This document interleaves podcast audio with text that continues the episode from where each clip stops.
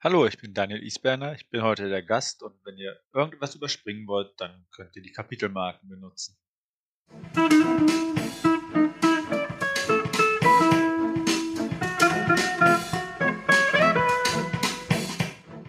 Hallo und herzlich willkommen zu dieser neuen Folge des niveauvollen Trash Talks mit Philipp und Gast. Mein Name ist Philipp, ich bin der Blogger von Nerds gegen Stefan und an meiner Seite habe ich dieses Mal wieder einen ganz besonderen Gast, nämlich den Daniel Isberner. Hallo Daniel. Hallo Philipp. Wer bist du denn? Erstmal bin ich ich, genau. Ähm, nee, ich schreibe Science Fiction und Fantasy und schreibe in letzter Zeit sehr viel und eigentlich auch schon seit ja mittlerweile zehn Jahren für Battletech und habe da einen Roman veröffentlicht schon für, für Ulysses in Deutschland, auf Deutsch den Roman vor ein paar Jahren und mache jetzt für Catalyst auf Englisch relativ viel Hintergrundmaterial mit, habe im Battle of Turkey mitgeschrieben, komplett den Nova Katzen. Es war Ende letzten Jahres ein großes Sourcebook und habe über die letzten zehn Jahre immer mal wieder an diversen Stellen was mitgeschrieben und habe jetzt auch noch Sachen auf Heide liegen, die noch nicht veröffentlicht sind. Und ja. Nicht wundern, liebe HörerInnen, falls die Tonqualität jetzt ein bisschen anders ist als gerade. Den Part jetzt, den Getränketest, eine meiner Lieblingskategorien und auch von den GästInnen meistens, den werde ich jetzt hineinschneiden, weil uns das Rezensionsexemplar später erreicht hat, als wir die ursprüngliche Folge aufgenommen haben. Und zwar haben wir was ganz was Feines, wie ich immer so gerne sage. Und zwar Machachin. Was soll das denn sein? Du hast ja auch so ein Päckchen bekommen. Ja, grünes Kraut. Im Großen und Ganzen Tee. Habe ich zu Hunderten im Regal stehen. Eigentlich kein Matcha-Tee normalerweise. Auch spannend. Das heißt, du bist der ideale Tester, der ideale Gast sozusagen für dieses Rezensionsexemplar, was ich ideal finde. Anbei waren auch so ein paar kleine Booklets. Ich gucke da mal so rein. Matcha Chin. So nennen die Kuichia-Indianer den speziellen Zustand, wenn sie Gua, was ist für ein Name? Guayusa getrunken haben. Ein Zustand voller Indianerenergie, Fokus, Glück und spiritueller Tiefe. Und dann können wir ja gleich mal gucken, ob wir tatsächlich irgendwie jetzt spirituell werden oder so. Es ist Ökolandwirtschaft. Es wird von den Indianern höchst selbst abgebaut. Und ich habe auf meiner Packung hinten den Warnhinweis, mögliche Nebenwirkungen luzides Träumen. Hm, schauen wir mal. und enthält ein bisschen Koffein. Wir haben uns aufgeteilt. Wir haben drei Rezensionsexemplare bekommen. Einmal habe ich bekommen quasi Kaffeepads nur mit Tee drin. Habe ich auf Arbeit genommen. Meine ArbeitskollegInnen haben es auch ganz gerne getrunken als Alternative zum Kaffee. Ich habe jetzt ganz normal quasi so Beutelchen und du als echter Tee-Konnoisseur hast ja den den losen Tee. Den losen Tee, ganz genau. Das grüne Kraut, mit dem man sich nicht an der Grenze erwischen lässt. Ja, ich habe auch jetzt schon was vorbereitet. Mein Tee ist gezogen. Bei mir steht fünf bis sieben Minuten. Ich glaube, das sind auch genau diese fünf bis sieben Minuten jetzt, die wir die Vorbereitung für die Folge gebraucht haben. Also es riecht schon so nach einer Art Kräutertee. Ich trinke ja sonst eigentlich keinen irgendwie so grünen Tee, schwarzen Tee. Ich bin so der ganz klassische Pfefferminz Kamilltee-Trinker. Ja. ja, ich bin mir der schwarze Tee-Trinker in verschiedensten Varianten. Das heißt, es sollte doch mehr schon so in deine Richtung gehen. Das ist definitiv mehr meine Richtung. Dann lass uns mal probieren. Ja, ist lecker. Ich, glaub, ich merke, ich muss ein bisschen Zucker dran machen. Schmeckt sehr herb, finde ich. Ich finde den auch so gut. Ja, auf jeden Fall. Mit Zucker wäre ein Versuch wert, aber ich habe jetzt keinen Zucker hier stehen, tatsächlich. Meistens mache ich mir Honig an Tee. Ich glaube, der würde da nicht so gut drin passen. Das ist eine andere Süße, die passt da nicht rein. Obwohl ich eine kleine Tasse genommen habe, also so, weiß ich nicht, eine 01er oder 0125er, schmeckt es im ersten Moment, obwohl ich genau die richtige Ziehzeit hatte, noch recht dünn. Aber auf den, also im zweiten Moment, auf dem zweiten Geschmack quasi, wenn das so seine Zunge runterrinnt, dann kommt der Geschmack erst richtig. Und es hat auch was leicht Bitteres. Es ist aber nicht unangenehm, wie ich finde. Ich weiß nicht, im Vergleich zu Schwarzem ist er jetzt nicht so bitter. Schwarzer ist meistens ein bisschen bitter, aber da auch meistens Honig dran. Ja, aber er ist tatsächlich dünn. Ich habe ihn auch eine Weile ziehen lassen. Also im Vergleich zu so einem kräftigen Schwarzen ist er sehr dünn, aber das ist nicht schlecht. Um noch kurz was zur Wirkung zu sagen, der soll halt wach machen und wenn man halt doch mal irgendwann einschläft, luzides Träumen. Ich habe ja nun schon eine Packung auf Arbeit getestet. Wach hat er durchaus gemacht, wahrscheinlich jetzt nicht so stark, wie wenn du dir eine Energy reindrücken würdest, aber im Verhältnis zu so der gleichen Menge eine kleine Tasse Kaffee hat er doch ziemlich stabil gewirkt. Vor allen Dingen auch längerfristig, also für die, die sich vielleicht ein bisschen auskennen mit Koffein, es gibt ja verschiedene Koffeinarten und der vom Kaffee wirkt meistens ein bisschen schneller und pusht ein bisschen höher. Dann geht's aber schnell wieder runter und der Koffein von einem Tee, generell auch vom schwarzen Tee zum Beispiel, der hält immer ein bisschen länger an und das war auch hier so. Also du kriegst nicht sofort diesen Push. Gerade ja. jetzt in meinem Kontext für einen Rollenspielabend, in deinem Kontext für einen schönen Battletech-Abend, wenn so eine Schlacht ein bisschen länger dauert, dann glaube ich, ist es vollkommen ideal. Nur Luceide habe ich nicht geträumt. Ich weiß nicht, ob ich was falsch gemacht habe. Keine Ahnung, ich träume generell eigentlich nie. Von daher, es wäre mir aufgefallen, wenn ich geträumt hätte. du, als jemand, der sehr viele Tees trinkst, wo würdest du das so einordnen? Eine Teesorte, wo man sagt, hm, kann ich mir schon mal wieder irgendwann gönnen? Oder würdest du sagen, das ist so. Ja, wird so mit einem Grünen einordnen. Nichts, was ich täglich trinke, aber doch was, was zwischendurch mal ganz nett ist zur Abwechslung. Also. Ich merke gerade, ich hätte vielleicht den Tee ein bisschen umrühren müssen. Es hat sich so ein bisschen irgendwie abgesetzt im Prinzip. Und jetzt unten die letzten Schlucke sind richtig stark. Brauchen noch einen Moment. Ich habe ein Viertel Liter in der Tasse. Wenn ich den jetzt hinter einer Deck wegkippe, um unten zu landen, verbrenne ich mir die Kehle oder so. Gut, dann, also vielen Dank für das Rezensionsexemplar. Und dann kommen wir mal zur regulären Folge. Dann hast du mir quasi jetzt schon eine sehr gute Überleitung gegeben, denn bevor wir über Battletech reden, habe ich noch ein kleines Thema vor dem Thema. Und zwar in einer der vorherigen Episoden, nämlich in der Spin-off-Folge Nummer 28 über Solospielbücher, war mein damaliger Gast Jörg Benne, der wie du auch den Weg des Self-Publishings eingeschlagen hat. Und er hat damals durchaus kontrovers aufgenommene Aussagen getätigt zur Bepreisung von Kurzgeschichten und Novellen. Und nun weiß ich, dass auch du einen Artikel zu genau diesem Thema verfasst hast. Und ich weiß auch, dass du mitunter ungnädige LeserInnen hast, die kein Geld für Kurzgeschichten ausgeben wollen. Daher meine vielleicht etwas provokante Frage. Dein Artikel dazu ist nun schon rund vier Jahre alt. Hast du mittlerweile den idealen Self-Publishing-Verkaufspreis gefunden? Nicht wirklich. Ich habe mich auf 2,99 eingespielt, weil es ist irgendwie Standard, ideal, glaube ich nicht. Nein, also auch eine Kurzgeschichte muss man von leben können. Gleichzeitig, wenn sie zu teuer ist, kaufen die Leute es nicht spannenderweise, wo die Leute bei einem Verlag mal eben fünf Euro für eine Geschichte raushauen meckern sie, wenn Self-Publisher 2,99 nimmt. Es ist ein seltsamer Markt und ich glaube nicht, dass es den idealen Preis gibt.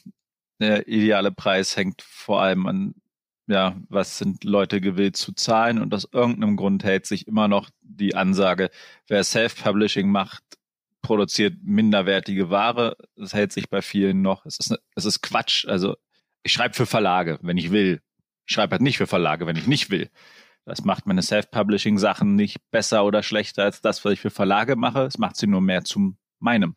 Also wert sind sie das Gleiche.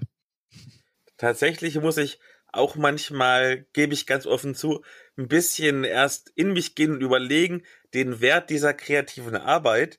Ich gebe dir mal ein Beispiel. Ich werde nachher in der Medienschau erzählen, unter anderem von einer Rollenspiel-PDF, die ist gerade mal vier Seiten dick und kostet aber vier US-Dollar. Und da habe ich schon überlegt, hm, ja, jetzt vier Dollar für vier Seiten, also eine Seite pro Dollar. Ist das jetzt mir das wert?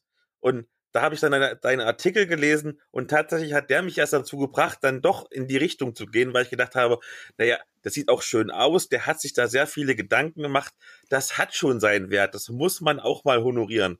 Gerade in so doch recht kleinen Szenen, in denen wir uns ja eigentlich bewegen. Ja. Das heißt, du hast mit deinem Blogartikel was Gutes getan.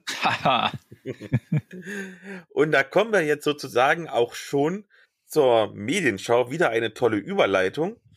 Und als Gast darfst du natürlich mit deiner ersten Medienschau anfangen. Ja, ich hatte mir was ganz Absurdes überlegt, aber auch weil ich da irgendwie viel Nostalgiewert mit verbinde. Es ist ganz, ganz altes Familienspiel. Man kennt ja Mensch, ärgere dich nicht. Und es gab vor 40 Jahren, ich glaube, das Ding ist irgendwann aus 80ern, vielleicht sogar 70er, ein Mensch, ärgere dich nicht 3D-Spiel. Nicht 3D, 3D. Weil man in 3D eine Pyramide hochdreht. Es ist ganz absurd. Wir haben das früher immer gespielt, bevor wir am Wochenende beim Freund Party gemacht haben. Erst dick chinesisch gekocht, dann Mensch ärgere dich nicht 3D-Spiel gespielt dann im Keller gesoffen. Ähm, gut, lassen wir den letzten Teil weg. Jedenfalls, es ist im Großen und Ganzen wie Mensch ärgere dich nicht. Man läuft halt seinem Ziel entgegen und muss, kann sich gegenseitig rausstoßen. Aber es ist insoweit sehr lustig, weil man seinen Würfelwert entweder für Bewegung verbrauchen kann oder diese mehrstufige Pyramide jeweils um eine Pyramidenseite drehen kann, um sich danach weiter zu bewegen. Zum Beispiel, man dreht also die Pyramide, dann hüpft man das Pyramidenfeld hoch und kann dann entweder die Figur schlagen, die da steht, oder kann halt plötzlich hochkommen, weil man nicht immer überall hoch kann. Also jedes Feld ist dreieckig. Die Seiten müssen zusammenpassen. Also ich kann nicht über die Punktseite eine Ebene hochgehen, sondern immer nur über den Strich. Und das heißt, ich muss da hinkommen, wo das passt und auch die Farben passen und dann geht's halt hoch. Und dafür muss ich es immer mal wieder drehen und dann schlage ich oben die Figur vom Gegner weg oder bin halt eine Ebene höher. Und ich habe auch nicht irgendein Feld, wo ich reinlaufe, um alle meine Figuren wegzuhaben, sondern ich muss auf jeder Ebene eine Figur stehen haben und ganz oben auch. Und dann kann ich die Figur von ganz oben wegnehmen. Und so muss ich auch, ich glaube, es waren auch vier Figuren ins Ziel bringen, habe aber irgendwie acht oder sowas. Also es spielt sich irgendwie anders und ist das gleiche und das Ding ist so unbekannt. Hatte mal gesucht, das zu kriegen, habe es dann tatsächlich auch noch geschenkt gekriegt später mal, aber es war halt einfach nicht zu bekommen. Es hat mich etwa 15 Jahre gekostet, dieses Spiel zu kriegen. Da werde ich wahrscheinlich dann auch ganz schön lange brauchen, um mal für die Show Notes irgendeinen Link zu finden. Aber sei es drum. Man findet das Spiel, man findet Bilder. Es gibt nur niemanden, der das einen vernünftigen Preis verkauft, war so mein Eindruck. okay. Du hast mich ja am Anfang tatsächlich ein klein wenig getriggert, als du mir diese Medienschau gesagt hast, denn ich verbinde mit äh, Mensch ärgere dich nicht allgemein ganz, ganz viele negative Erinnerungen. Tatsächlich, ich konnte mich als Kind nicht wirklich ärgern. Gerade weil es halt ein absolutes Glücksspiel ist. Also du hast ja gerade erzählt, bei diesem 3-Dreh, da kannst du ja wenigstens noch ein bisschen überlegen, hm, was mache ich mit meinem Würfelergebnis? Bewegen, schlagen oder irgendwie eins hochgehen oder weiterdrehen. Aber das normale Mensch ärgere dich nicht hat es tatsächlich geschafft, damals mir komplett die Freude zu nehmen am Brettspielen. und ich habe, glaube ich, das erste Mal wieder ein Brettspiel angefasst, was nicht Mensch ärgere sich nicht war. Da war ich bestimmt 25 oder so. Das heißt, es hat wirklich 20 Jahre meines Lebens, hat es mir alle Brettspiele verleidet. Aber ne, gut, auf dem Dorf, da gab es auch nicht keinen Spieleladen, wo ich hätte was anderes. Es gab noch kein Amazon, also Gab es so viel vor 20 Jahren? Mein Eindruck als Kind war immer, es gibt nur diese reinen Glücksspiele. Sie nennen sich dann nur Mensch, ärgere dich nicht oder Leiterlaufen oder was weiß ich nicht, weil sie sind alle das gleiche Spiel, nur auf einem anderen Spielbrett. Also. Ja, das geht mir genauso. mag meine Familie gewesen sein, weiß ich nicht, aber. Ja, genau. Und dann guckst du irgendwie mal zufällig irgendwie, weil du ein Schnäppchen irgendwo siehst oder guckst mal bei Boardgame Geek und dann plötzlich siehst du eine ganze Welt von Spielen, denkst dir, wo wart ihr? Wo wart ihr? Ich, ich sehe, ihr seid, als ich geboren wurde, schon publiziert worden. Aber wo wart ihr in meinem Einzugskreis, dass ich es hätte spielen können? Ja, bei uns war das mit Siedler von Katan, bei Freunden damals, das was Neues dazu kam und dann hatten wir irgendwann selber auch Katan bis hin zu Städte und Ritter, mein Bruder und ich. Oder vor allem mein Bruder hatte die. Ich bin jetzt noch neidisch, er hat die Volksvariante, ich nicht. Und dann kam halt Zug um Zug irgendwann dazu, so bei uns. Und dann wurde das mehr, Carcassonne und was weiß ich nicht, zog dann auch bei meiner Familie ein. Aber ich bin aufgewachsen mit, Mensch, ärgere dich nicht in 20 verschiedenen Varianten. Und Schach. Dann gehe ich mal zu meiner Medienschau. Und für die Medienschau habe ich passend zum Thema Battletech nach halbwegs aktuellen Rollenspielen mit Mecha-Bezug geschaut. Und bin anfangs tatsächlich gar nicht großartig fündig geworden. Zumindest bei den, in Anführungszeichen, großen Verlagen. Und warum das so ist, da werden wir nachher sicher noch drüber sprechen. Aber jedenfalls bin ich dann auf Drive-Thru-RPG fündig geworden, denn da gibt's eine schier unüberschaubare Anzahl an Indie-Mecha-Rollenspielprodukten. Und damit kommen wir jetzt zu meiner ersten Medienschau, nämlich Versus Mecha. Das ist ein cineastisches Indie-Rollenspiel für zwei bis vier SpielerInnen von Dinec Design oder so ähnlich, welches gerade mal vier Seiten im US-Letter-Format umfasst und welches das VSM-Regelsystem nutzt. Davon habe ich noch nie gehört, aber das spielt sich ganz okay. Man verkörpert wenig überraschend die PilotInnen von riesigen Kampfrobotern, die andere riesige Kampfroboter vermöbeln oder aber man bekämpft riesige außerirdische Monster, wenn man die im PDF-Set enthaltene Erweiterung versus Giant Monsters verwendet. Die Regeln sind ziemlich einfach gehalten. Ich meine, es muss ja auf vier Seiten passen. Man hat nur drei Attribute, nämlich Might, Will und Social, sowie einen Archetypen, der gewisse Vorteile bringt. Und der eigene Mac besitzt ebenfalls nur drei Spielwerte, nämlich Clash, Fire und Move. Das ist ja quasi selbsterklärend. Sowie eine Charakterklasse mit ein paar Bonusfähigkeiten, die man sich vorher aussuchen darf. Und das war's dann auch schon. Die Proben sind kartenbasiert wobei alle SpielerInnen und auch die Spielleitung jeweils ein eigenes Kartendeck mit 52 Karten hat. Dann zieht man bei einer Probe einfach immer so viele Karten, wie halt die Höhe des Attributs beträgt. Also zum Beispiel, du willst jetzt meinen Mac beschießen und du hast die Stärke Fire 3, dann darfst du drei Karten ziehen. Ah. Der Kartenwert muss dann immer einen Zielwert erreichen, damit die Probe erfolgreich war wobei das Übertreffen des Zielwerts noch einen kleinen narrativen Bonus bringt. Und das war es dann im Prinzip wirklich schon, wobei auf diesen vier Seiten halt wirklich alle möglichen Regeln drauf sind. Die haben da richtig viel reingequetscht. Beispielsweise auch für Stufenanstieg, für verschiedene Kampfentfernungen, für Heilung und sogar BeispielgegnerInnen und Spielleitungstipps. Und letztere zeigen dann eigentlich auch, wofür Versus Mecha eigentlich gedacht ist das Spiel will eben keine super realistische Simulation für lange Kampagnen sein, denn dafür ist es einfach nicht tiefgängig genug, wie gesagt, vier Seiten, sondern es ist eher gedacht als cineastischer, erzählorientierter Mecha-Seifenoper One-Shot. Und dafür taugt das Spiel dann allemal. Also, äh, es gibt ja, wenn nicht gerade Corona ist, teilweise über das ganze Wochenende oder sogar noch viel länger gehende Battletech-Turniere. Auch in Deutschland habe ich gesehen beim Googlen. Durchaus, ja. Wenn man dann abends mal bei einem Bierchen zusammensitzt und mal ohne große Rollenspielvorkenntnis ein wenig Action erleben will, dann ist das schon eine feine Sache. Der Vollständigkeit halber erwähnenswert ist vielleicht noch, dass es auch eine fürs Handy optimierte Variante des Regel-PDFs gibt und dass der Publisher die Neck Design eine ganze Reihe von Versus-Spielen herausgebracht hat, die im Prinzip immer dieselben Regeln benutzen und nur das Setting austauschen. Also beispielsweise gibt's auch Versus Empire, das wäre dann Star Wars, oder Versus Pirates, das ist logisch, gegen Piraten, oder sogar Versus Hitler, wo man Hitler verkloppt. Das ist mega cool. Absurd. Die PDFs kosten jeweils vier Dollar. Das geht, nachdem ich jetzt überlegt habe, nachdem ich deinen Blogartikel gelesen habe, tatsächlich hochgerechnet ganz in Ordnung für einen spaßigen, bierseligen Rollenspielabend äh, mit Freunden. Also es geht völlig in Ordnung es ist halt schon sehr speziell.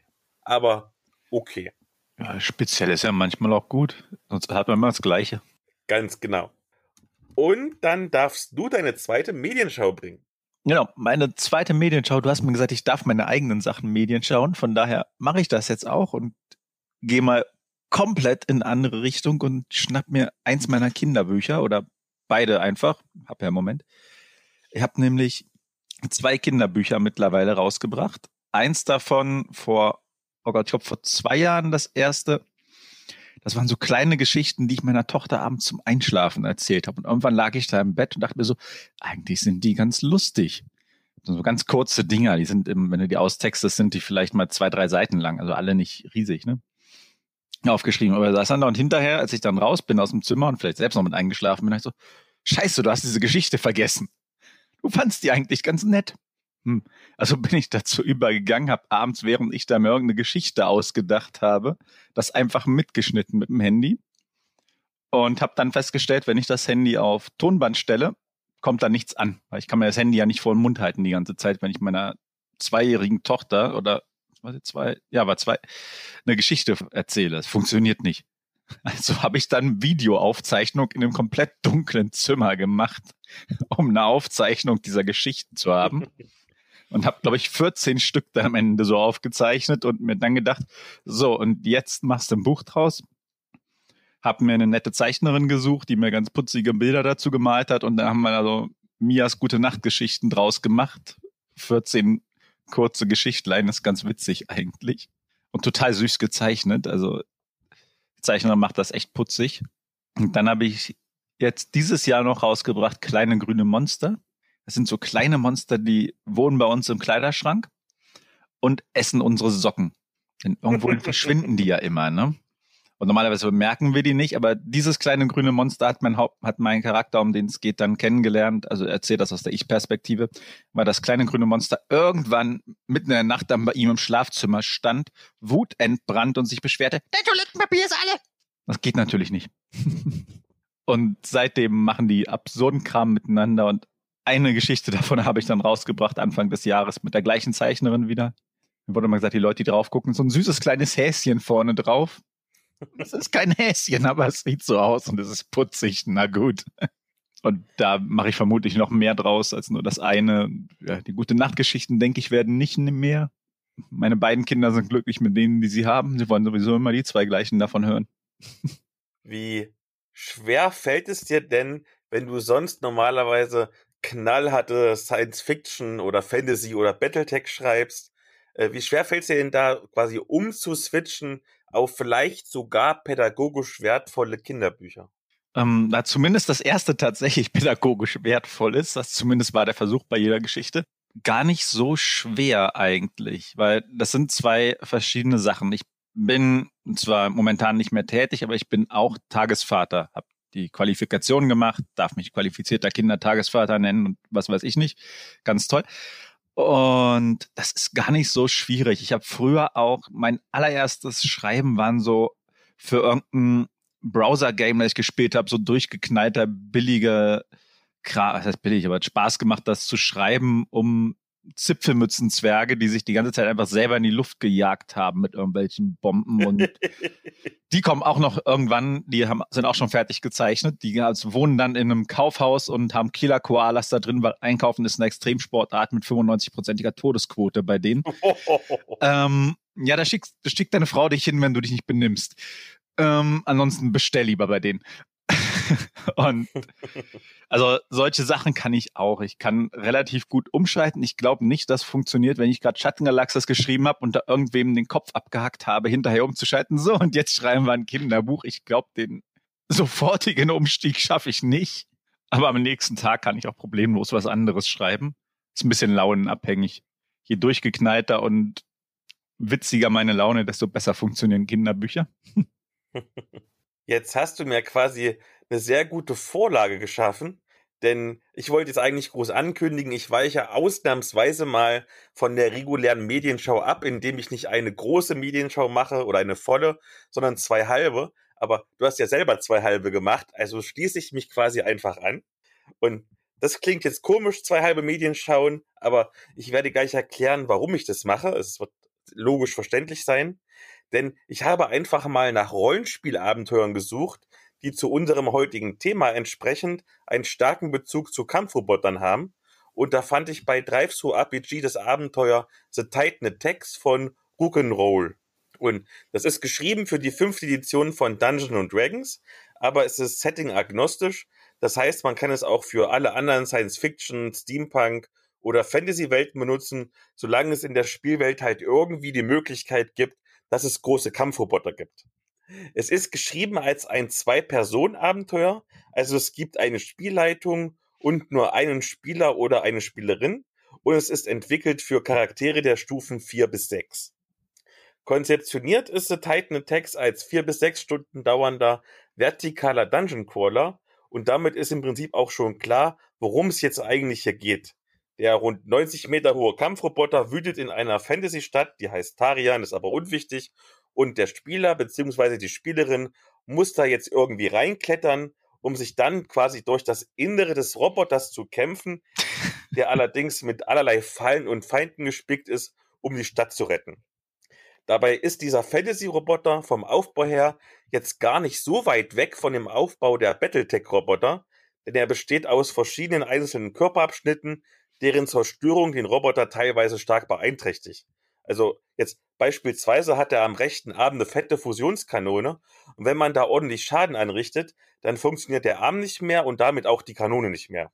Und das ist jetzt kein großer Spoiler, denn bei Battletech ist es ja genauso. Wenn man zum Beispiel den Kopf zerstört, dann ist der Roboter quasi hinüber. Also, das ist wirklich wie bei Battletech, nur dass der Schaden quasi nicht von außen, sondern von innen kommt. Insgesamt ein wirklich spaßiges kleines Abenteuer, welches aktuell mit 4,99 Dollar äh, auch jetzt nicht viel kostet und 19 Seiten sind wir schnell durchgelesen, dass man auch nicht so viel Vorbereitungszeit braucht. Und schön ist halt, dass man nur zwei Personen zum Spielen braucht. Daher, das ist schon die ideale Unterhaltung, wenn irgendwann mal die vierte Corona-Welle kommt und wir mal einen richtigen Lockdown bekommen sollten. Wollen wir mal nicht hoffen. Und da kommt jetzt meine Überleitung, denn das Abenteuer ist ja geschrieben für die fünfte Edition von Dungeons Dragons. Und vielleicht hat da jemand aus der Battletech-Bubble, falls der denn heute zuhört, wirklich mal Bock, das zu zocken, aber denkt sich so, hm, aber Dungeons Dragons ist ja doch schon so kompliziert und so und dies und das. Und das kann ich vollkommen verstehen. Denn selbst die kostenlos verfügbaren PDF-Regeln aus dem Starter-Set umfassen bereits 32 Seiten. Und wenn man sich sogar an die ebenfalls kostenlose PDF der Basic Rules heranwagt, bekommt man es mit 180 Seiten zu tun. Also, das ist schon ein Klopper und dabei ist die fünfte Edition von Dungeons Dragons schon sehr viel einsteigerfreundlicher. Und deshalb hat sich Thomas von dnddeutsch.de, den wir in der 22. Episode als Gast hatten, was ganz Feines ausgedacht.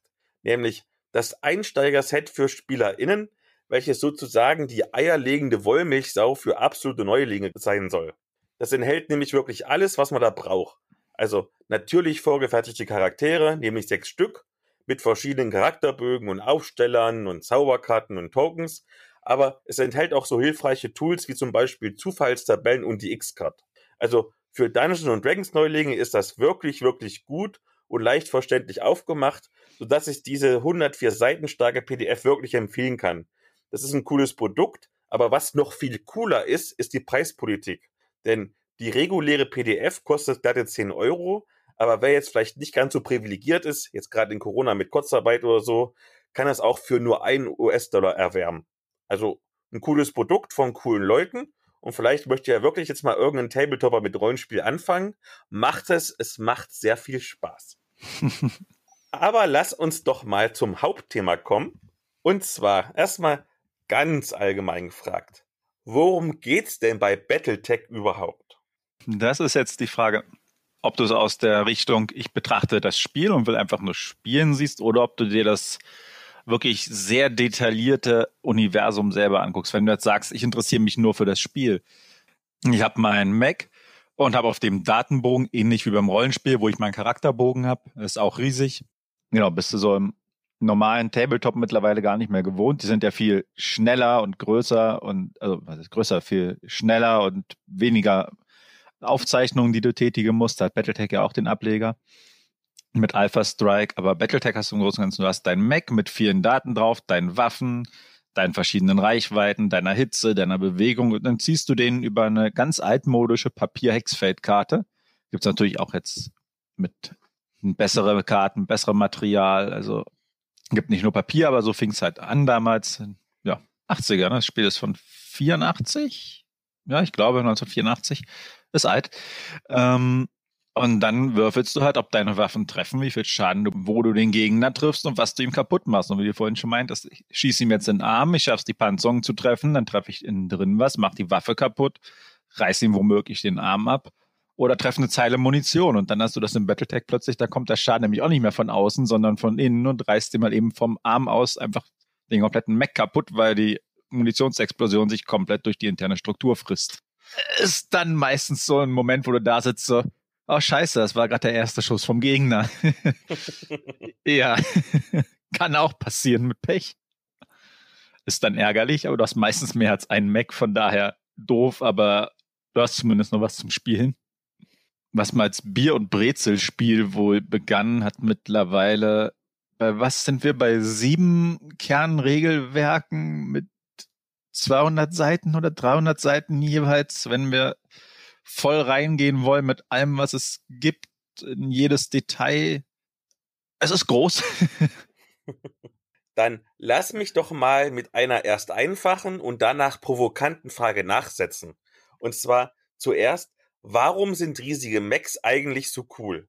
Und gleich als zweite Frage, damit du weißt, worauf ich hinaus will. Wenn sie denn so cool sind, warum gibt es denn dann eigentlich so wenig Filme, Spiele etc. dafür? Also ja, es gibt eine ganze Menge an Mecha-Animes, die jetzt aber irgendwie wie die Power Rangers rumlaufen, durch die Gegend springen. Aber ich meine jetzt schon Medien und Spiele mit so richtig ernsthaften Mechs in Anführungszeichen. Also quasi Hard Sci-Fi. Das ist eine gute Frage. Ich glaube, die hatten ihr Hoch damals.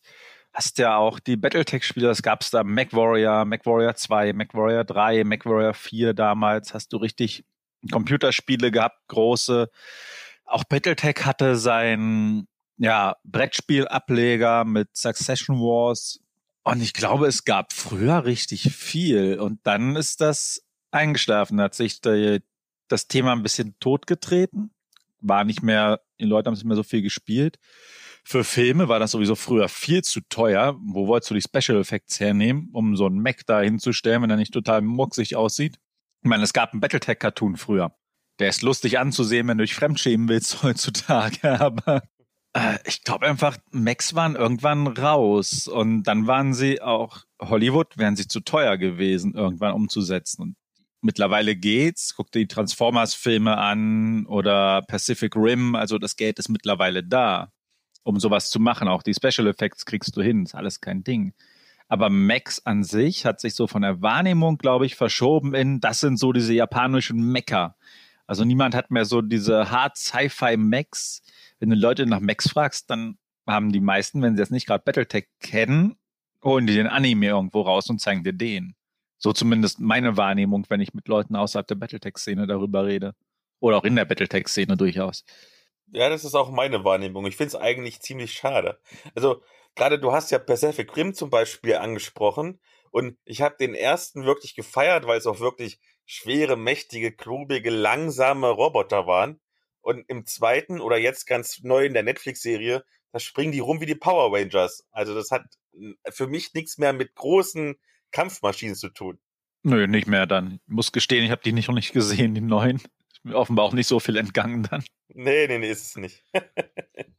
ist es dann eigentlich trotzdem noch so eine Art Brettspiel, da es ja auf einem Spielbrett gespielt wird?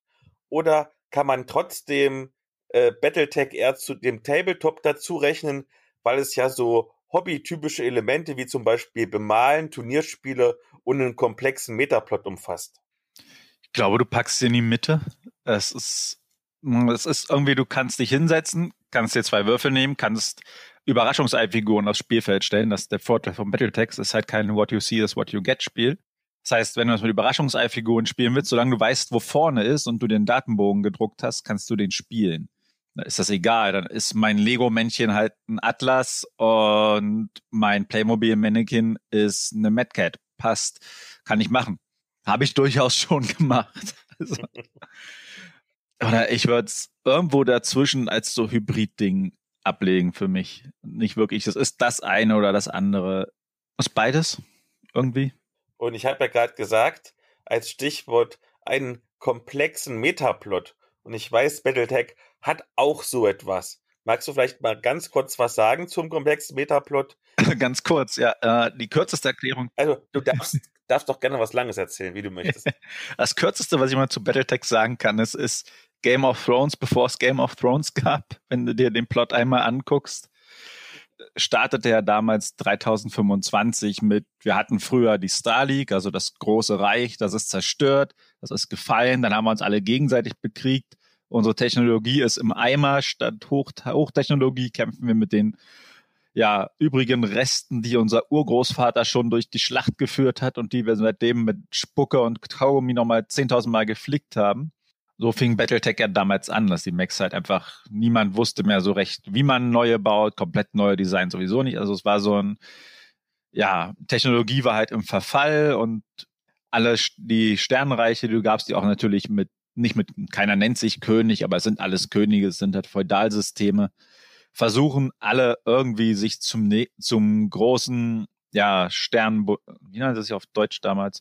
Oh Gott, egal, die wollen auf jeden Fall alle die Star League neu gründen für sich oder den Sternenbund auf Deutsch, genau. Und wollen alle der neue First Lord sein. Und darum kämpfen die ähm, am Anfang erstmal. Die wollen alle der First Lord sein und die neue Star League ausrufen. Das wollen die alle gleichzeitig und hauen sich die Köpfe ein für nichts und wieder nichts. Und das Ganze wirklich mit einem komplexen Plot um Intrigen und politisches Schachern und viel, viel Mac-Gefechte natürlich. Aber es hatte viel, was dann später in Game of Thrones so groß wurde, dachte ich mir so, ja, das hat Battletech auch schon gekonnt, diesen Plot. Und das Ganze wuchs und wuchs halt über jetzt 36, 37 Jahre hinweg mittlerweile. Also noch viel mehr mit Clans dazu und mehr Reichen und dann doch wieder besserer Technologie und was weiß ich nicht. Aber im Großen und Ganzen, wenn du dir allein den Grundplot anguckst, um den wir immer noch sind, es geht immer noch darum, die Erde zu erobern und jetzt haben wir gerade einen Il-Clan ausgerufen, also die Clans, die von außen kommen und irgendwie so wie die Mongolen da reingerannt sind. Während so die White Walker im Vergleich dann haben jetzt sich die Erde geschnappt und haben sich jetzt zum Il-Clan und deren Chef zum Il-Khan erklärt, was wieder aus dem Mongolischen dann kommt. Glaube ich, Khan müsste ja. Ähm, also ist eigentlich ganz spannend, so vom Plot, wenn man selbst ich kenne Leute, die sagen, ich habe kein Ding mit Sci-Fi, ich mag das, so Spiele nicht, das ist mir zu gewaltvoll.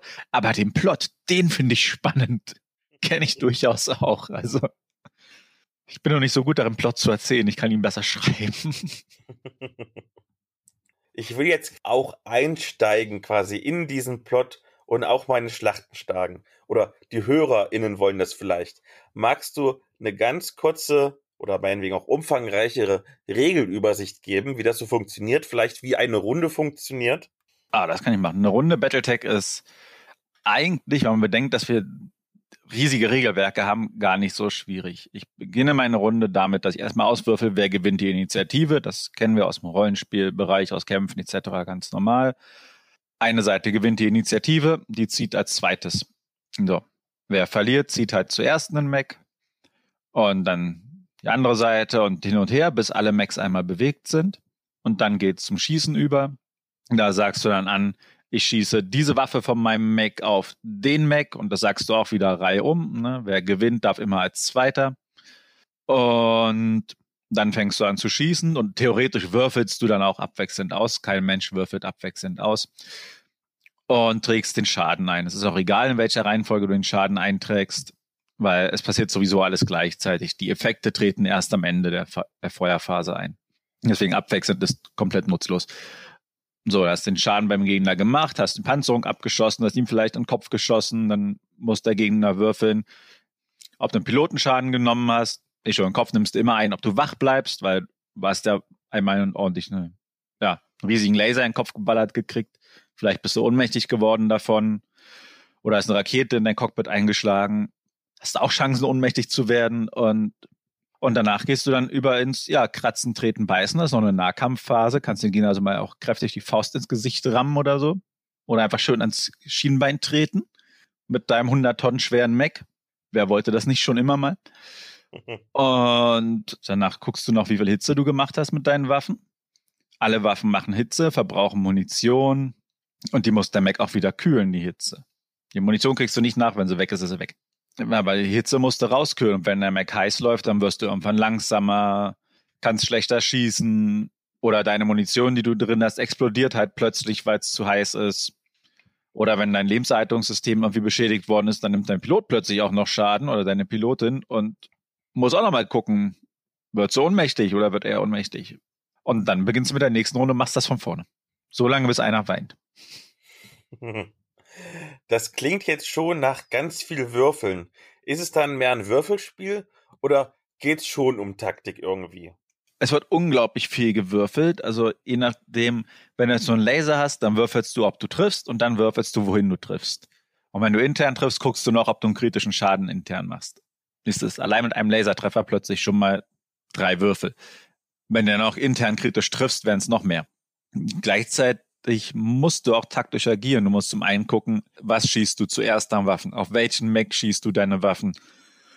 Ist es sinnvoll, die Waffen zu schießen oder machst du zu viel Hitze und es hätte sich überhaupt nicht gelohnt zu schießen, weil dein Trefferwurf geht gegen die zwölf mit zwei sechsseitigen Würfeln. Lohnt sich das zu schießen? Spare ich mir den Schuss lieber? Will ich meine Munition jetzt verbrauchen? Will ich meine Munition vielleicht raus haben, weil mein Mac schon beschädigt ist und ich verballer sie einfach, komme was wolle, damit sie mir nicht explodiert? Wohin bewege ich mich? Battletech ist ein unglaubliches Stellungsspiel eigentlich. Wer besser bewegt, hat viele, viele Vorteile, weil, ja, wer richtig steht, zwingt dem Gegner Bewegungen auf. Also, es ist überraschend viel, was darum geht, wer hat die Inni gewonnen und wohin bewege ich meine Einheiten und stehen sie da gut, wie schwer sind sie zu treffen.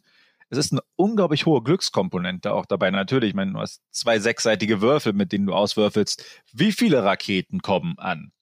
Wohin treffen diese Raketen? Habe ich jetzt was Kritisches getroffen? Bleibt mein Mac Warrior wach?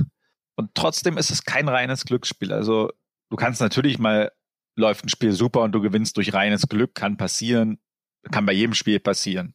Aber es ist trotzdem eigentlich ein sehr taktisches Spiel. Wie lang dauert dann so ein Spiel? Denn ich habe als Vorbereitung für diese Episode meine allererste Probeschlacht gespielt und jeder von uns beiden hatte gerade mal zwei Mechs und die waren auch noch nicht mal wirklich stark gepanzert und trotzdem haben wir zwei Stunden gebraucht.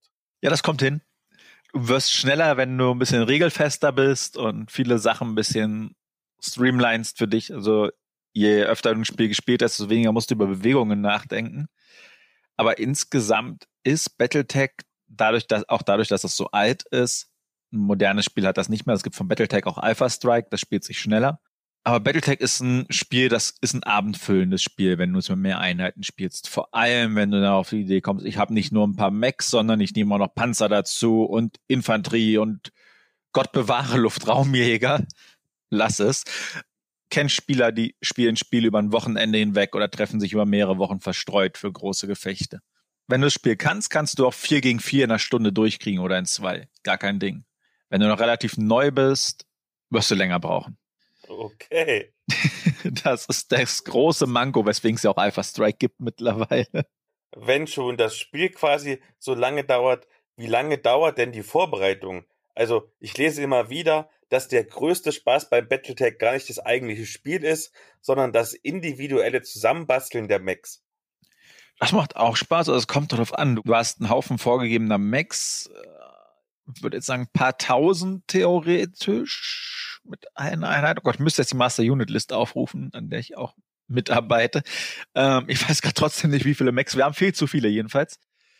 Da kannst du einfach fertige Macs nehmen, die es halt gibt offiziell, nimmst den fertigen Datenbogen, hast den Mac fertig. Wenn du natürlich sagst, du willst selber basteln, dann kannst du auch mal so einen Abend da reinstecken, dir verschiedene Macs zusammenzubauen. Einfach, es macht Spaß, ja. Also so ist es nicht. Persönlich bin mehr ein Fan von, die Macs auch zu spielen, weswegen ich mir die Zeit zum ich baue selber was zusammen für ein Spiel nicht nehme, weil ich habe den großen Vorteil, ich habe genug Macs offiziell im Battletech, die ich selber gebaut habe, die ich einfach nehmen kann. Aber wenn du jetzt einfach nur sagst, ich will hier spielen, nimmst du dir zwei Karten raus oder eine Neoprenkarte, das sind schon zwei, druckst dir mal schnell ein paar Datenbögen, das geht fix, guckst, dass beide Seiten etwa einen gleich hohen Battle Value haben dann legst du los. Also du kannst ein Battletech-Spiel vorbereiten in zehn Minuten kannst auch dich darüber streiten, wer was wie haben darf und welche Macs man jetzt wo, wie, wohin nimmt und dann zwei Stunden Vorbereitung benötigen. Hab ich auch schon erlebt. Aber zehn Minuten sind drin an Vorbereitungszeit, wenn du weißt, was du haben willst. Wenn du mich bis hierhin wirklich überzeugt hast, wie komme ich denn in das Spiel rein? Also gibt's da vielleicht Starterboxen oder gibt's irgendwelche Webseiten, wo ich das nachlesen kann?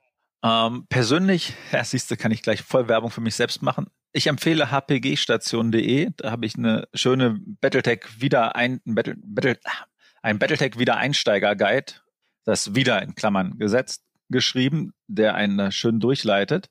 Erstmal reiße ich Alpha Strike an. Das ist das, was ich schon sagte, die schnellere Regelvariante, die es mittlerweile gibt, die mehr so an das moderne Tabletop angelehnt ist, mit deutlich weniger, wo du auch mehr Einheiten gleichzeitig übers Schlachtfeld schieben kannst. Und dann gibt's aber mittlerweile mehrere Boxen. Es gibt eine Beginner-Box, alles auf Englisch, wohlgemerkt. Theoretisch hat Ulysses eine Lizenz, um Sachen auf Deutsch rauszubringen. Dabei belasse ich es jetzt. Ähm, genau, es gibt, holst du dir die Beginner-Box oder wenn du sagst, ich weiß auf jeden Fall, ich will mehr machen, gibt es noch Game of Armored Combat. Das ist eine größere Box. Die Beginner-Box sind zwei Max, Game of Armored Combat sind acht. Jeweils mit einer eigenen Karte drin, Würfeln, einem Grundregelwerk und auch gerade in der Beginner-Box Einsteigerregelwerk, die das ganze Spiel nochmal sehr zusammenschmelzen. Und da kannst du damit eigentlich loslegen und kannst viel Spaß drauf haben. Und danach, wenn du sagst, okay, ich fand das jetzt super, ich habe die Beginner-Box gespielt, ich habe Game of Armored Combat mitgespielt und will jetzt weitergehen, dann kommst du im Bereich, wo du ein bisschen Ausfall hast. Du kannst sagen, du kaufst dir jetzt Total Warfare, das normale, das alte Grundregelwerk, das Max Panzer, Battle Armors und was weiß ich nicht enthält. Oder du sagst, ich hole mir jetzt das Battle Mac Manual und will die vollen Regeln für Max haben, einfach um mehr Regeln zu haben. Oder du sagst, ah, oh, es gibt noch Clans, da hole ich mir jetzt die Clan Invasion Box, die letztes Jahr mit dem Kickstarter groß eingeschlagen ist mit, oh Gott, ich glaube, mit Latebackern über 5 Millionen Dollar. Viel Geld. Oder du gehst halt in Battle of Turkite, was ich schon mal vorhin angerissen habe. Das ist ein Szenario-Band gewesen. Ende letzten Jahres kam der raus, der auch nochmal ein bisschen Regeln reingibt, würde ich aber eigentlich nur empfehlen, wenn ich auch die Clan Invasion Box habe, weil man da mit Clans spielt und die Regeln einmal irgendwo her haben muss. Und von da an, mach was du willst. Also Battletech steht so offen. Mein persönlicher Einstieg wäre Beginner Box, Game of Armored Combat, Clan Invasion Box, Battletech Manual, Turkaid, dann hintereinander weg. Muss man aber nicht. Also man kann relativ frei ein bisschen auswählen, solange man entweder mit Beginner Box oder Game of Armored Combat beginnt. Ich würde nicht mit der kleinen Invasion Box beginnen, da fehlen relativ viele Regeln dann. Man kann sich da relativ gut mittlerweile durchstückeln langsam, dass man, die Beginner Box kostet 20 Dollar. Also so viel machst du da nicht verkehrt mit. Und dann stückelst du dich da langsam durch und guckst halt, gefällt's mir, will ich mehr, gefällt's mir nicht, ist mir zu langsam das Spiel, gehe ich doch mal in Richtung Alpha Strike oder gefällt's mir gar nicht, und ich verschenke meine Sachen wieder. Auch okay. Muss nicht immer jedem gefallen, aber man kommt da ganz gut mittlerweile durch, dadurch, dass Catalyst auch konstant die Boxen nachdruckt, wann immer sie ausverkauft sind und die wieder im Handel sind. Das war nicht immer so, wir hatten halt auch lange Durststrecken, wo es nichts gab. Wenn man dann gefragt hat, womit willst du ein, womit will ich einsteigen? Um, ähm, ja, um, hm, ja, gut, ne? Damit sind wir jetzt durch diesen Kickstarter glücklicherweise hinweg. Und wenn ich jetzt zum Beispiel die Beginnerbox gekauft habe und habe jetzt, weiß ich nicht, 20 Mal so eine Schlacht gespielt, denke ich mir so, ja gut, mein Kumpel kann ich jetzt besiegen, ich will jetzt quasi in die Battletech-Szene einsteigen. Gibt es da eventuell Tipps, wo ich mich da hinwenden kann? Gibt es, weiß ich nicht, offizielle Clubs oder ganz altmodisch Facebook-Gruppen oder Foren? es gibt Facebook-Gruppen, Foren, glaube ich. Gibt es noch Foren? Ich glaube, die deutschen Foren zumindest sind mittlerweile alle tot gibt noch das offizielle englische Forum von Catalyst. Aber ansonsten gibt es eine Facebook-Gruppe Battletech Deutschland zum Beispiel oder es gibt jetzt auch einen Battletech Deutschland Discord-Channel seit einiger Zeit. Und an Vereinen gibt es die MacForce Germany oder Team Trueborn, die beide viel machen und viel anbieten auch. Die Leute halt ein bisschen mitnehmen. Lokal irgendwo hingehen zum Spielen ist schwierig momentan aus gegebenen Gründen. Aber auch Online-Spielen geht tatsächlich. Es gibt für einen Tabletop-Simulator gibt's Möglichkeiten, Battletech drauf zu spielen. Oder auch, wenn du wirklich, ja, also ganz lange gibt's schon Mega Mac, da haben sich wirklich Fans hingesetzt und haben dieses Spiel komplett in Java runterprogrammiert. Habe ich auch eine Zeit lang dran mitgearbeitet. Und du kannst Schritt für Schritt Battletech einfach in diesem Java-Programm spielen. Du musst die Regeln nicht auswendig können, weil es würfelt für dich. Es sagt dir, ob du treffen kannst. Du kannst dir eine Einheit nur so bewegen, wie das Regelwerk es hergibt. Mehr ist einfach nicht drin, weil das Spiel dann sagt, nee, weiter kannst du nicht laufen, deine Bewegungspunkte sind verbraucht. Also da ist Mega Mac wirklich klasse, weil du das komplette Regelwerk da einprogrammiert hast einmal und es dich zwingt, im Regelwerk zu bleiben und dieses Spiel einfach nach Regeln zu spielen. Ist zum Einstieg gar nicht so schlecht und bietet sich in Corona-Zeiten tatsächlich auch gut an, weil man dadurch online spielen kann, nicht schon das komplette Regelwerk auswendig können muss, sondern sich ransetzt, entweder in die Battletech Deutschland Gruppe geht auf Facebook oder halt auf den Discord und sagt, ich will hier spielen, ist jemand da, spielt irgendjemand mit mir Megamac, findet sich immer jemand. Vielleicht sagt auch jemand, ich habe eine Stunde Zeit oder so, aber da finden sich Leute und dann nehmen sie dich auch an die Hand und bringst dir bei. Also das ist eigentlich eine sehr entgegenkommende Szene für gewöhnlich.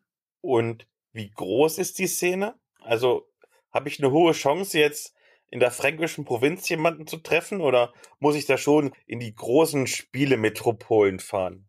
Spannenderweise war die fränkische Provinz eine Zeit lang voll das High-Life-Ding für Battletech. Ich glaube, die Leute, die da damals gewohnt haben, sind mittlerweile aber alle woanders hingezogen. Ah, wie groß die Szene wirklich ist, unglaublich schwer zu sagen momentan. Deutschland war der drittgrößte Vertreter im Kickstarter von den Ländern her. Du hast USA, Kanada, Deutschland gehabt von den Leuten, die mitgemacht haben in der Community. Kannst du ja bei Kickstarter immer schön sehen. Also es gibt eine Menge Spieler theoretisch und Spielerinnen gibt es sogar auch welche, weil auch tatsächlich merklich weniger, was glaube ich in der Szene relativ normal ist.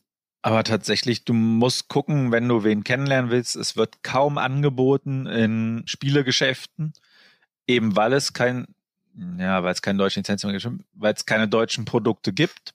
Dadurch, wenn die Läden nicht auch englische Produkte anbieten, dann gibt's das da gar nicht. Und weil Battletech halt vor zig Jahren so groß war, war es doch viele Geschäfte, die gar nicht mitgekriegt haben, dass Battletech wieder existiert, nachdem es zwischendurch immer ziemlich von der Bildfläche verschwunden war. Und dann sagen die, Battletech ist doch tot. Nee, ist es nicht, aber danke, dass ich mit dir darüber gesprochen habe.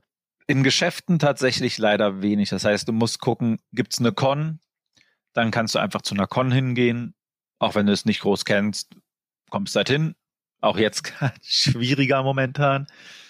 Es wurde immer viel angeboten. Auf der Nordcon, weiß ich, gab es Einsteigerszenarien oder Einsteigerinnen-Szenarien und viel Hilfe. Hat man jahrelang immer irgendwie zwei, drei Räume uns gepachtet und haben da Battletech angeboten. Auf der Spielemesse, auf der Spiele in Essen waren 2019, war Catalyst sogar mal vor Ort, sind sie aus, angereist aus den USA. Aber wie groß die Szene wirklich ist und wo sie noch aktiv vertreten ist, keine Ahnung. Ich wurde auf der Straße schon auf dem Battletech-T-Shirt angesprochen. Hey, das habe ich früher auch gespielt, voll cool. Dann war er leider vorbei und ich konnte ihn nicht fragen, ob er Lust hat, es jetzt auch noch zu spielen. Schade drum. Also es gibt eine Szene, ich habe nur echt keine Ahnung, wie groß sie ist weil es so schwer einzuschätzen ist.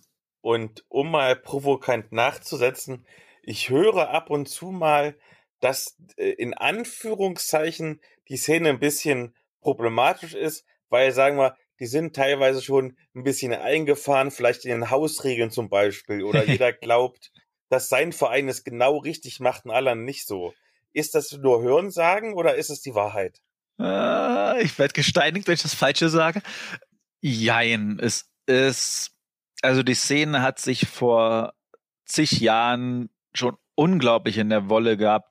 Du hast wirklich Grabenkämpfe gehabt mit irgendwelchen absurden Vorwürfen und mir wurde schon gesagt von Leuten, die heute nicht mehr in der Szene sind, wenn du zu der Con kommst, bringe ich dich um. Heftig. Äh, ja, das waren, war nicht sehr lustig, so Phasen. Das ist aber eigentlich nicht mehr so. Da sind wir drüber. Also die Leute, die sich so aufgeführt haben, die lädt niemand mehr irgendwohin ein. Die tauchen einfach auch nicht mehr auf dann entsprechend.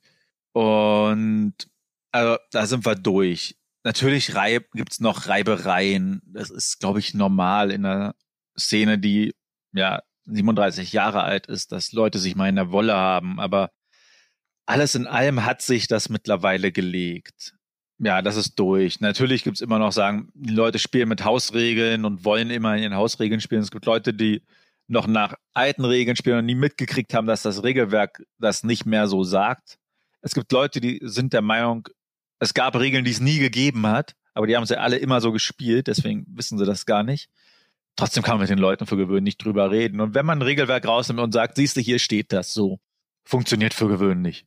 Also Idioten gibt's überall. Sie sind aber mittlerweile in der Minderheit. Wie wahr? Ich lese ab und zu in Tabletop-Foren zum Beispiel von Battletech-Turnieren, auch in Deutschland. Und ich habe selber ja mehrere Jahre verschiedene Tabletops auch auf Turnieren gespielt und da so meine ganz speziellen Erfahrungen gemacht. Und daher meine nächste Frage. Wie sieht denn die Turnierszene aus? Sind es alles so knallharte Regelfuchser, die nach der allerneuesten Meta auf Sieg spielen oder ist es doch eher so eine lockere Angelegenheit? Ich empfinde es für gewöhnlich als locker, weil mein Ziel für gewöhnlich auch nicht unbedingt ist, also ich habe nicht nur Spaß, wenn ich das Spiel gewinne, das ist sehr hilfreich. Ich versuche zu gewinnen, das ist schon das Ziel, aber oftmals ist wichtiger, Spaß zu haben. Und ähm, Meta ist auch schwer in Battletech. Natürlich gibt's Macs, die sind besser als andere. Du kannst dich hinstellen und sagen, wir brauchen hier den Battle Value und das ist der ideale Mac für diesen Battle Value. Und dann hast du plötzlich eine Heavy Forest Karte vor dir und kannst deinen super tollen Mac nicht bewegen und dein Gegner hat Sprungdüsen, steht in einer Tour in deinem Rücken und schraubt dich mit dem Mac kaputt, der eigentlich nichts wert ist. Ja, Metaspielen im Battletech ist echt schwer. Spätestens wenn dein Gegner dann sagt, okay, dann spielen wir halt auf den Karten, die für dich totaler Mist sind. Oder wenn die Turnierleitung dir zufällig Karten gibt und du vorher nicht weißt, was du hast, dann kannst du noch so sehr auf Meta versucht haben zu spielen, dann die Karte ist halt plötzlich was, worauf du nicht spielen kannst. Von daher, es gibt Regelfuchser, es gibt Leute, die da wirklich sitzen und sagen, war das, aber normalerweise sind die Turniere relativ entspannt. Und es gibt auch welche Tombolas, du kannst hinterher Preise gewinnen, das ist für gewöhnlich auch ganz witzig. Es gibt ja nun auch noch andere Produkte, wo quasi Battletech draufsteht. Romane, wie du sie zum Beispiel schreibst, aber zum Beispiel auch ganz aktuell Videospiele zum Beispiel. Welchen Input haben die denn auf die Szene? Also kommen zum Beispiel VideospielerInnen und werden TabletopperInnen. Weil zum Beispiel, es gab ja oder gibt ja immer noch viele das schwarze Auge Rollenspiele für den Computer. Und da wird öfters mal gesagt, auch von Ulysses zum Beispiel aus, so groß ist jetzt der Input nicht, sondern eher sehr, sehr klein. Also anscheinend VideospielerInnen wollen keine echten RollenspielerInnen sein. Wie ist es denn bei Battletech? Also ich bin durch die MacWarrior Computerspiele zu Battletech gekommen. Die MacWarrior-Spiele zum Beispiel, wenn du die jetzt nimmst, haben nicht so viel Auswirkungen auf die Szene, habe ich festgestellt. Also kaum jemand kommt von den actionlastigen MacWarrior-Spielen, mit offenbar Ausnahme von mir, zu Battletech und sagt, ich will jetzt dieses simulationslastige Tabletop-Spiel spielen. Wo ich aber festgestellt habe, dass relativ viele Leute dazu doch auch entweder wiedergekommen sind oder es auch neu, Leute gibt, die neu gekommen sind, ich, ist durch das Battletech Computerspiel Battletech, das Hairbrain Schemes 2018 rausgebracht hat. Das ist halt ein runden Taktikspiel. Und das hat tatsächlich durchaus zu einer spürbaren Bewegung geführt in der Fanszene, wo du sehen konntest, da sind jetzt Leute durch dieses Computerspiel hierher gekommen und gucken sich jetzt das Tabletop an. Wie viele davon am Ende geblieben sind, weiß ich nicht, aber da hast du tatsächlich so ein bisschen Input von gehabt. Deswegen hat Catalyst damals ja auch tatsächlich ein, ein Sourcebook rausgebracht, das sich damit auch beschäftigt hat. Normalerweise sind die Computerspiele nicht Teil des offiziellen Kanons. Für das Battletech Battletech Spiel hat man dann halt eine Ausnahme gemacht und ein Sourcebook rausgebracht, und hat sogar die CI angepasst auf die vom Computerspiel. Also wir haben jetzt nicht mal das alte Battletech-Logo für Battletech, sondern das Battletech-Logo vom Computerspiel Battletech mittlerweile. Also das hatte spürbare Auswirkungen, das Spiel. Du hast ja selbst auch Battletech-Romane geschrieben. Ja. Wie viele kreative Freiheit hattest du denn? Also, was ich jetzt konkret meine, Kampfroboterkämpfe sind ja schon ziemlich cool, aber jetzt nur Kampfroboterkampf an Kampfroboterkampf wird ja irgendwann doch langweilig. Naja, wie weit kannst du oder konntest du denn in anderen Genres wildern? Also zum Beispiel vielleicht Spionage reinbringen oder eine Liebesgeschichte einbauen, bevor die Fans jetzt sagen, das ist jetzt aber nicht mehr mein Battletech. Ähm, da kann man tatsächlich sehr frei wildern. Battletech bedient sich ja auch gerne auch wenn es natürlich keine Magie im Universum gibt, wenn du die alten Romane anguckst, sind da durchaus magische Elemente drin. Also irgendwelche Visionen, die zum Beispiel die Nova Cats haben, die ziemlich oft zutreffen, die natürlich nie als wirklich ist Magie, aber kannst überlegen, ist vielleicht doch was dran. Da kann man ein bisschen wildern, das ist durchaus lustig. Und du kannst auch eine Liebesgeschichte einbauen. Also wenn du jetzt ein Roman schreibst, der ist einfach nur Mac an Mac-Kampf. Das hatten wir jetzt mit Hour of the Wolf. Was wird sehr schnell sehr langweilig. 600, nee, wie viele Seiten? 380 Seiten rein Kampf mit wenig dazwischen. Fand ich jetzt nicht so spannend, ehrlich gesagt. Jetzt kann der Autor auch nur exakt drei Kampfszenen beschreiben. Lass mal meinen Meckern über Pardo weg. Nee, Kampf an Kampf muss es nicht sein. Ich habe im Roman für Ulysses, ich habe unglaubliche Freiheiten gehabt. Die Arbeit mit Ulysses da auch viel Spaß gemacht, weil ich mich nicht auf Max fokussieren musste, sondern ich habe mich tatsächlich auf eine Spionage-Story, ein bisschen Verschwörungen in meiner Story. Das war der Fokus. Also der Fokus lag wirklich darauf, auf der Story. Und das tut er jetzt auch. Jetzt erscheint im August mit Failings in Teachings ein neues Battletech-Buch von mir, also eine Kurzgeschichte für Catalyst, die sich mit einem Eridani Lighthouse Söldnern beschäftigt. Ich habe keinen einzigen Mac da drin. Wozu?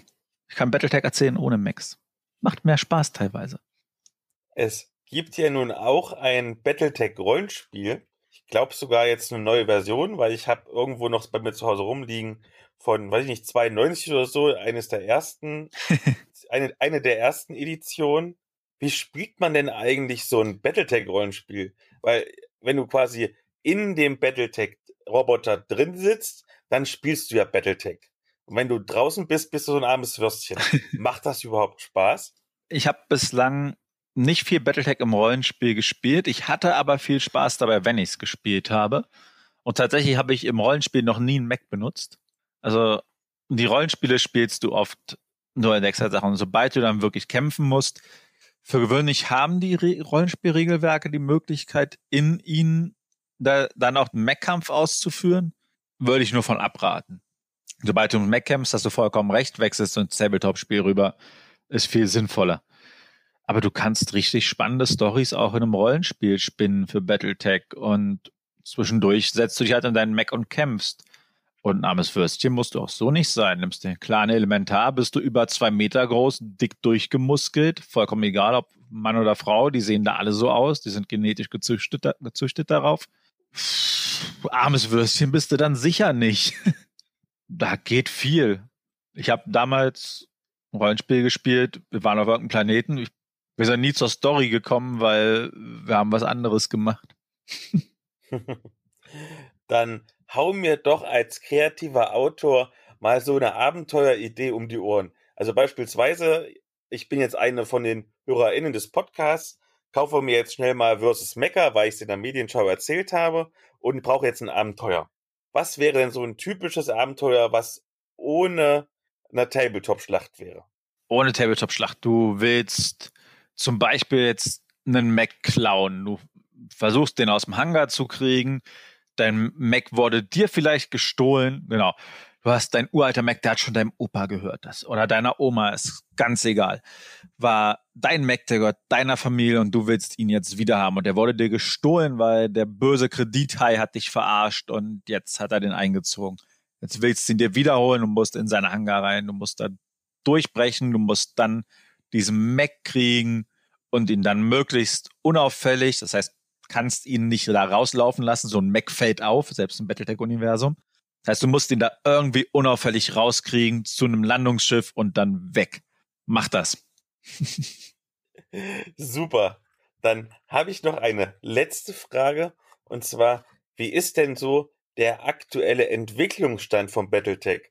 Also ist es quasi regeltechnisch ausentwickelt und es kommen einfach immer nur neue Mac-Designs oder gibt es dann immer neue Editionen, immer neue Editionen, ich muss mir immer neue Grundregelwerke kaufen?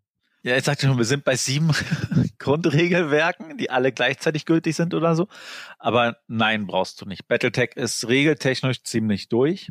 Meines Wissens ist auch keine Neuauflage des Regelwerks geplant. Das macht auch gerade nach einem riesigen Kickstarter in der aktuellen Regelauflage mit einer neuen Box wenig Sinn, den Leuten, die dabei waren, zu sagen, so, das Regelwerk, das ihr gerade alle gekauft habt, ist jetzt ungültig, hier ist ein neues. Von daher nein, wir haben das Battle Mac Manual als Regelwerk. Wenn du nur Mac-Kämpfe machen willst, vollkommen ausreichend, brauchst du nichts weiter. Und dann gibt's halt neue Macs mit momentan Recognition Guide Il Clan. Das ist eine Reihe an neuen Produkten, wo Upgrades zu alten Macs dabei sind und wo immer mal ein neuer Mac mit drin ist. Und so entwickelt Battletech momentan mehr über die Story hinweg weiter. Das neue Story heißt natürlich auch immer mal wieder neue Macs. Aber vor allem über die Story wird momentan sich weiterentwickelt. Wenig am Regelwerk, weil trotz diverser Regelwerke, die einfach nur immer granularer werden und nochmal andere Aspekte beschreiben, andere Einheitentypen, was weiß ich nicht, sind wir regeltechnisch eigentlich ziemlich durch. Also da lässt sich nicht mehr viel machen, außer versimpeln. Battle of Turkey zum Beispiel hat ein simpleres Regelwerk für Panzer dabei, damit man Panzer einfacher ins Spiel integrieren kann, ohne so viel neue Regeln lernen zu müssen und so viel Sonderregeln im Vergleich zu Max.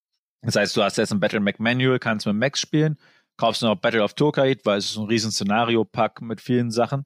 Und dann sind auch Regeln da drin, um simple Panzer zu spielen. Also sowas kann es noch mehr geben. Denke ich mal, da wird es noch was geben, um das Spiel mehr zu vereinfachen und Einsteigerinnen freundlicher zu gestalten. Aber jetzt großartig, dass du sagst, so und unsere komplette Regeledition ist jetzt über einen Haufen und hier brauchst du das neue Grundregelwerk, das gibt's nicht mehr. Also würde mich zumindest sehr wundern. Werden mir auch keine Pläne bekannt für. Das heißt, ich kann theoretisch jetzt mit gutem Gewissen nach dieser Podcast-Folge sofort einsteigen und muss nicht Angst haben, dass in zwei Monaten mit einem neuen Grundregelwerk alle meine Einkäufe obsolet sind. Nee, wir sind ja nicht bei Warhammer. Dann danke ich dir ganz herzlich, dass du uns, also mir und den HörerInnen, die Welt des Battletech näher gebracht hast. Ja, bitteschön. Und vielleicht willst du als letztes nochmal eine flammende Rede halten, damit noch mehr HörerInnen zum Battletech kommen. Wir haben Max, die sind groß, die können Blitze schießen. Ich bin kein Fan von flammenden Reden, ich kann das nicht. Dann danke ich dir ganz herzlich, wünsche dir noch eine wunderbare Zeit. Dir auch, Dankeschön. Und mal schauen, was die Zukunft für Battletech noch so bringen wird. Ja, ich bin auch gespannt. Ich weiß auch nicht immer alles, von daher, ich lasse mich gerne auch überraschen.